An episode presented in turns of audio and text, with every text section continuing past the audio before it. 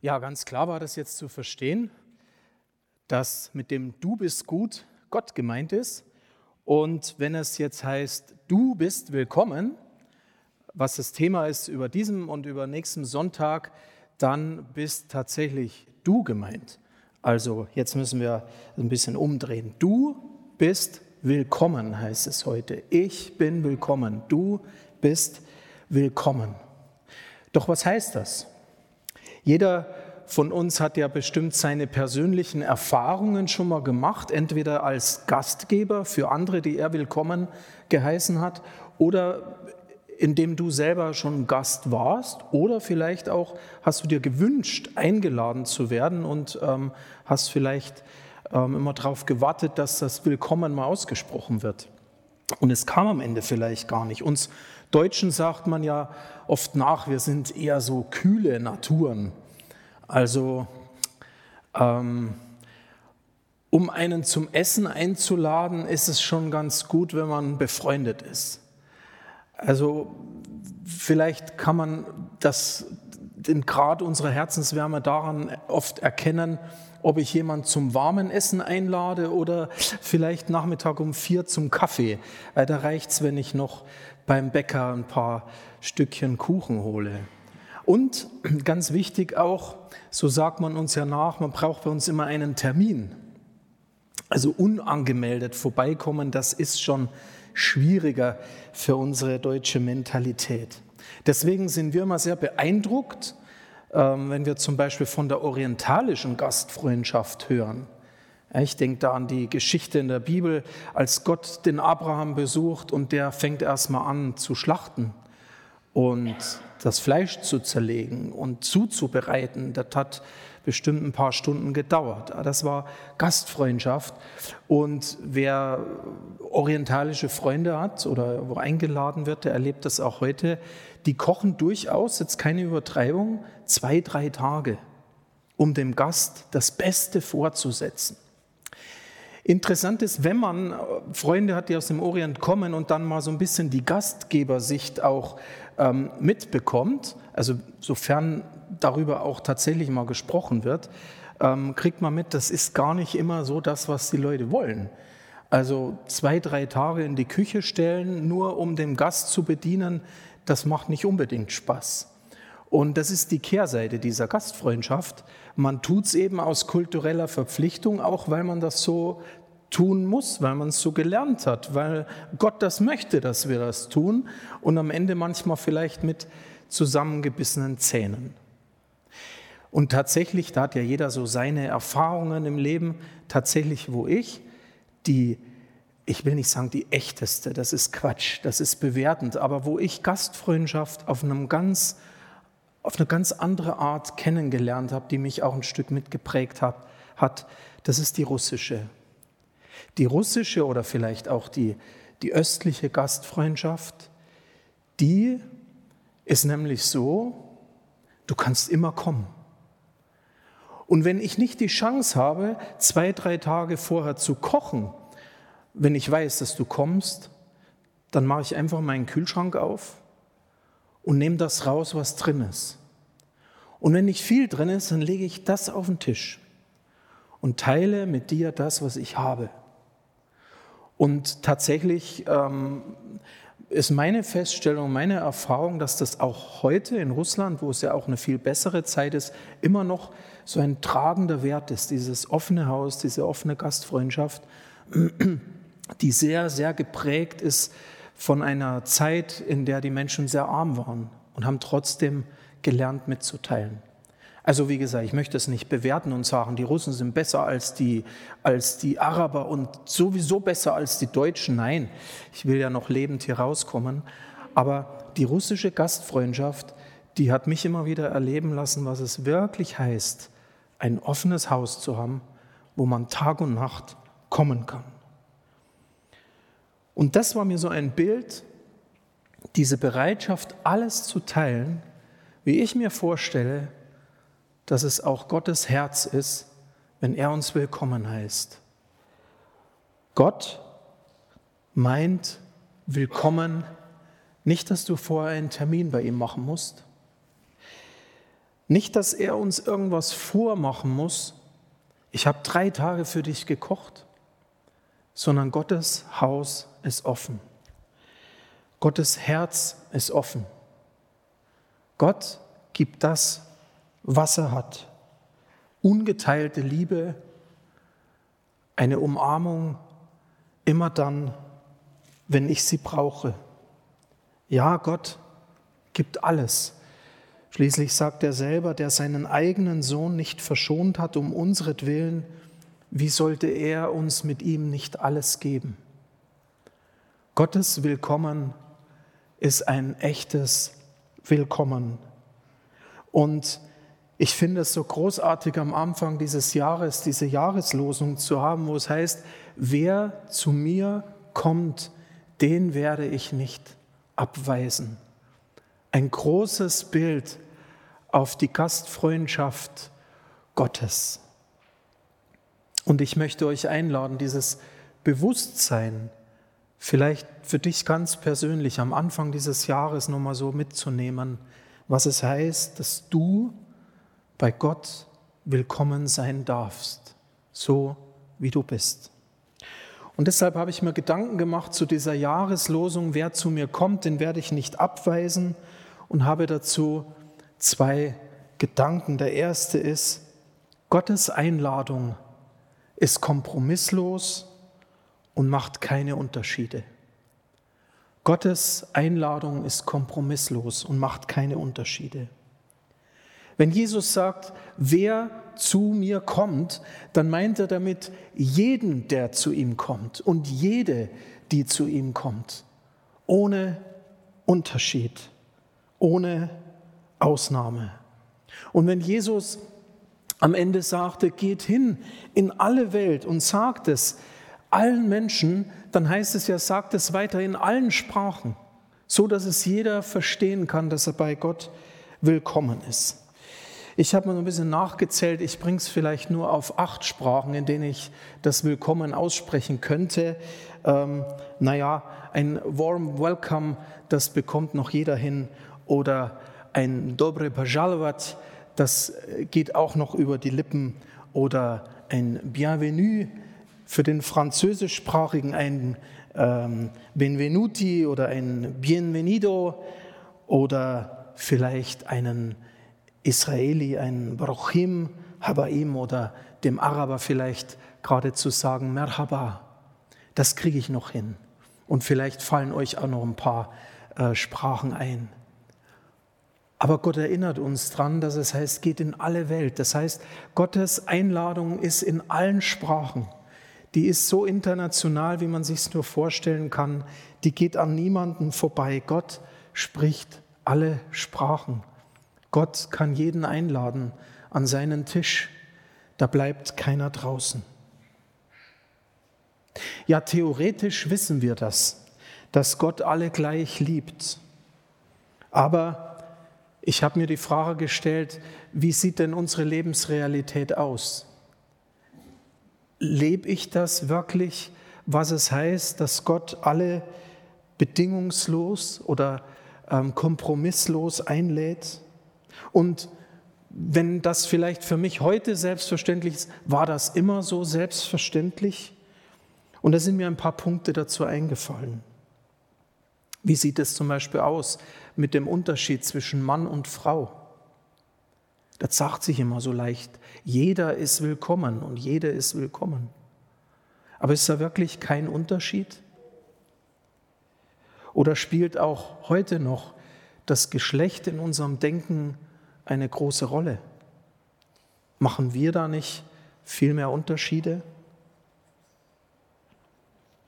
Dann geht es weiter Menschen mit einer anderen sexuellen Orientierung.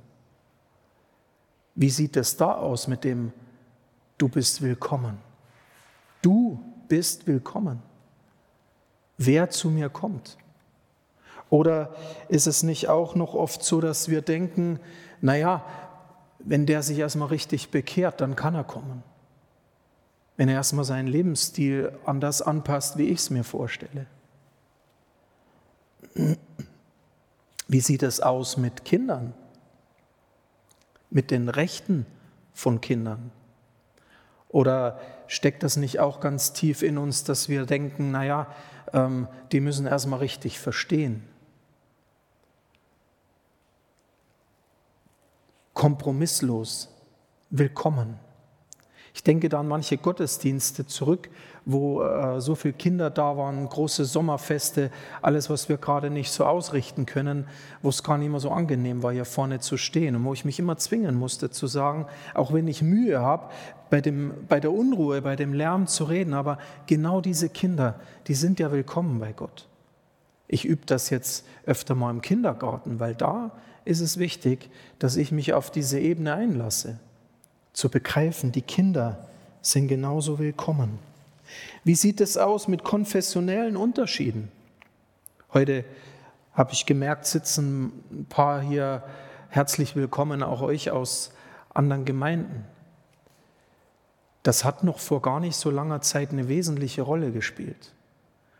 Ich habe einen Freund, der mit mir in der Schule war. Wir haben uns jetzt nach 30 Jahren wieder getroffen und er sagt, weißt du Stefan, wir sind ja eigentlich evangelisch. Und das war gar nicht so einfach in meiner Schulzeit. Da ich katholisch aufgewachsen bin, hatte ich das nie so empfunden, aber für ihn als Evangelischen war das nicht einfach. Da war damals in meiner bayerischen Heimat noch ein großer Unterschied. Und alles, was freikirchlich war, das war vor 30 Jahren wirklich noch Sekte. Deswegen kannte ich auch keine Freikirchlichen, weil man damit gar nichts zu tun hatte. Also heute vielleicht nicht mehr so die, die große Rolle. Aber wie sieht es aus mit Menschen, die gar nichts von Gott verstehen, die sagen, ich kann überhaupt nicht glauben, ich habe überhaupt keinen Zugang zu Gott, zu Dingen, die ich nicht sehe? Sind die genauso willkommen? Oder müssen die erst durch eine enge Tür durch, bis sie willkommen sind? Oder Menschen aus anderen Religionen? Ich werde ja immer gefragt, gerade auch wenn es um den Kindergarten geht, wie sieht es da aus?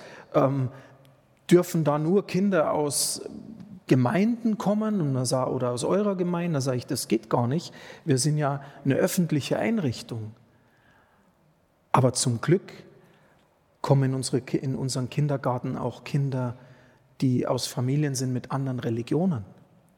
Und die sind hier genauso willkommen, weil sie bei Gott willkommen sind. Ich muss es immer wieder üben, ich muss es immer wieder lernen, dass Gott eben nicht so unterscheidet zwischen wer darf hier drinnen sein und wer muss draußen sein. Dieses bedingungslose oder kompromisslose, du bist willkommen, dass es jedem gilt. Auch Menschen mit einer anderen Herkunft. Ich muss mir öfter die Frage stellen, ob wir nicht auch heute noch die Welt in Gut und Böse teilen, vielleicht anders als im Kalten Krieg. Da waren die Fronten klarer. Aber mal Hand aufs Herz, wenn ich irgendein Krimi sehe im Fernsehen und da ist die chinesische Mafia beteiligt, dann passt mir das eigentlich gut ins Bild, weil das sind auch die Bösen in meinem Verständnis. Ich habe vor kurzem mal einen sehr herausfordernden türkischen Film gesehen, der war sehr anti-westlich. Und ich habe an vielen Stellen geschluckt und habe gemerkt, boah, das will mir gar nicht so rein.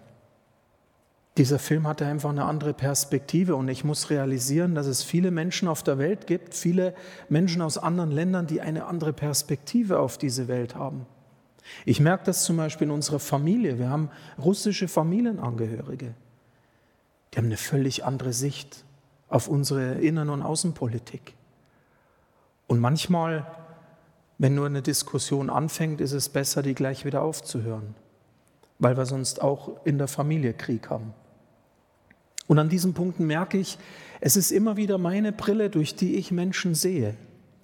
Und wo ich denke, ja, aber das ist doch richtig. Ja? Aktuelle Situation in Weißrussland. Für mich ist die Lage klar. Für meinen russischen Schwager sind die Fragen ganz andersrum zu stellen. Und ich muss einfach anerkennen, dass ich nicht Gott bin und dass ich vielleicht an vielen Stellen denke, ich habe recht oder ich habe einen differenzierteren Blick. Aber über all dem steht Gottes Zusage und Einladung, du bist willkommen. Und da spielt dieser unterschiedliche Blick erstmal überhaupt keine Rolle. Und der letzte Gedanke dazu, Wie sieht es aus mit dem Status? Spielt der keine Rolle? Oder spielt der auch bei mir heute immer noch eine Rolle? Vielleicht habe ich andere Raster, als man die vor 30, 50, 100 Jahren hatte, aber Status, wenn wir ehrlich sind, hat doch immer auch was ähm, mit unserer Prägung zu tun. Nein, bei Gott sind alle willkommen, unabhängig, wo einer her ist.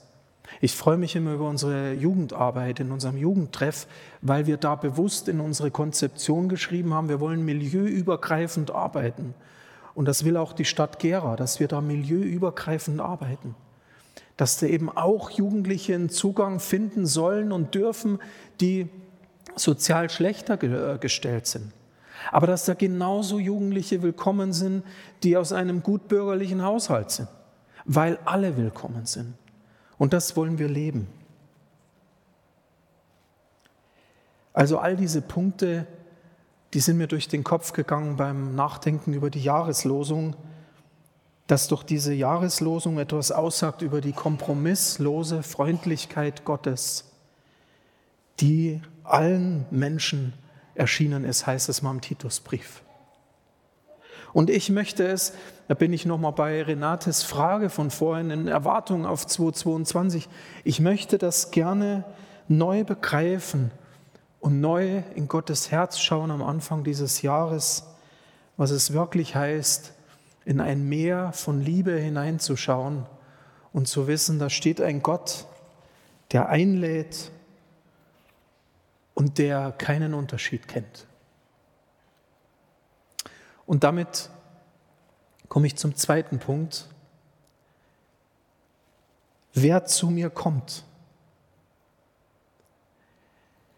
ist es auch tatsächlich bedingungslos, diese kompromisslose Einladung Gottes? Oder steht da nicht eigentlich auch eine Bedingung? Steht da nicht, wer zu mir kommt, den werde ich nicht ablehnen oder abweisen? Also ist ja doch eine Vorbedingung da, um überhaupt zu Gott kommen zu können. Ich persönlich komme aus einer gemeindlichen Prägung, die mal sehr, sehr stark auch die Bekehrung betont hat. Bekehrung als persönliches Erlebnis, dass Gott dich einlädt und du Ja sagst. Und dass man sich das auch immer wieder bewusst macht, ich habe diese Frage gehört und ich habe auf diese Frage geantwortet, ja, ich will mit Jesus unterwegs sein. Und ich glaube, es ist gut, wenn wir auch Menschen mit dieser Einladung ab und zu konfrontieren und sagen, sag mal, möchtest du vielleicht dein Leben wirklich ähm, mit Gott leben? Dann sag ihm doch ja, antworte auf seine Einladung ganz bewusst. Aber ich habe auch oft gemerkt, dass wir dieses Denken von Bekehrung auch in unserem Kopf zu etwas machen, was irgendwie auch ein Stück von uns abhängt. Ich habe mich bekehrt. Also ich bin zu Gott gekommen, wer zu mir kommt. Aber die Frage bleibt doch, ist es wirklich abhängig von mir selbst? Nur abhängig von dem, der selber aktiv Ja sagt? Und dazu habe ich nochmal reingeschaut, auch in diese Geschichte in Johannes 6, aus der die Jahreslosung ja genommen wird und zitiert wird. Und gerade ja im Johannesevangelium offenbart sich Jesus als der lebendige Gott, der Sohn, der lebendige Gott, der in die Welt gekommen ist und der immer wieder auch sagen konnte, ich bin. Und ähm, wenn ihr nochmal dieses Bild von der Jahreslosung anschaut, da ist es ja auch symbolisch ein bisschen dargestellt das Brot, der Wein, die Tür, ich bin. Und hier in Johannes 6 heißt es eben, ich bin das Brot des Lebens. Und wir lesen in der Geschichte, dass das Volk Jesus nachgelaufen ist, dass sie aus verschiedensten Motivationen raus diesem Meister gefolgt sind. Viele davon hatten einfach Hoffnung auf Heilung. Viele Kranke waren da, die nicht zum Arzt gehen konnten, denen keine Hilfe irgendwo zukam. Die hatten Hoffnung, dass sie bei Jesus geheilt werden. Menschen hatten Hoffnung auf bessere Zeiten. Was wir eben alles erhoffen im Leben.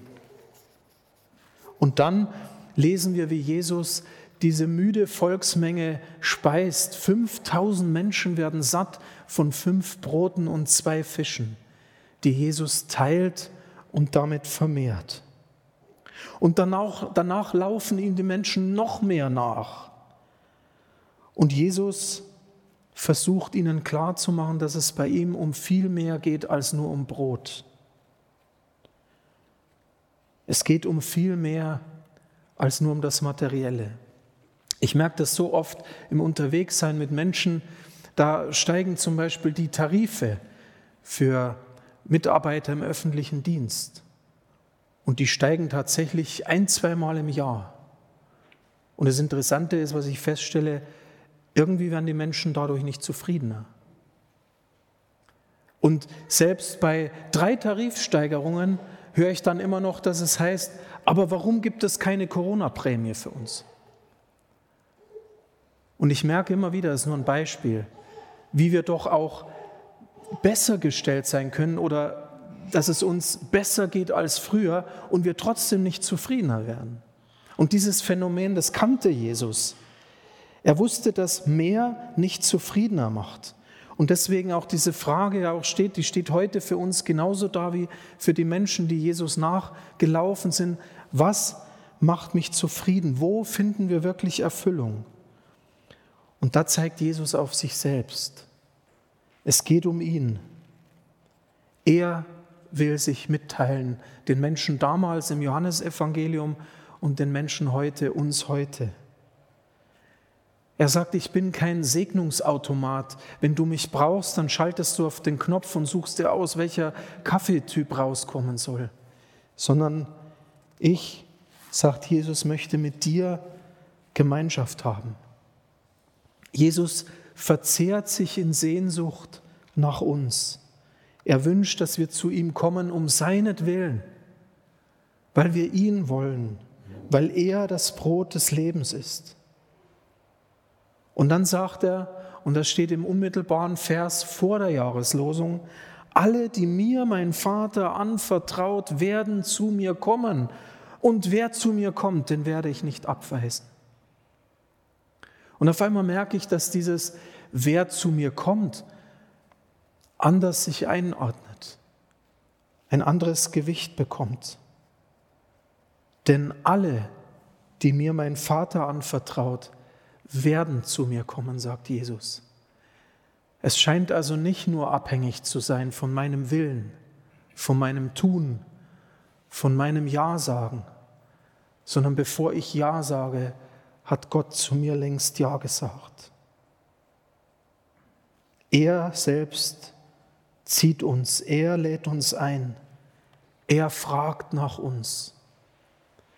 Und dieses Fragen ist viel tiefer als nur dieses, wie geht's dir? How are you? You're welcome. Wo da mein Gegenüber oft gar nicht hören will, wie es mir wirklich geht. Wenn Gott sagt, du bist willkommen, dann heißt es, so wie du bist, ich interessiere mich für dich, bedingungslos, ohne jede Vorbedingung. Und deshalb möchte ich es zum Schluss nochmal als diese persönliche Frage, die mir Renate vorhin gestellt hat, zusammenfassen. Was sind meine Wünsche, mein Ausblick in dieses Jahr? Ich möchte neu ins Herz des Vaters schauen. Ich möchte seine kompromisslose und auch bedingungslose Liebe neu verstehen, neu kennenlernen. Dieses Du bist willkommen, persönlich neu hören.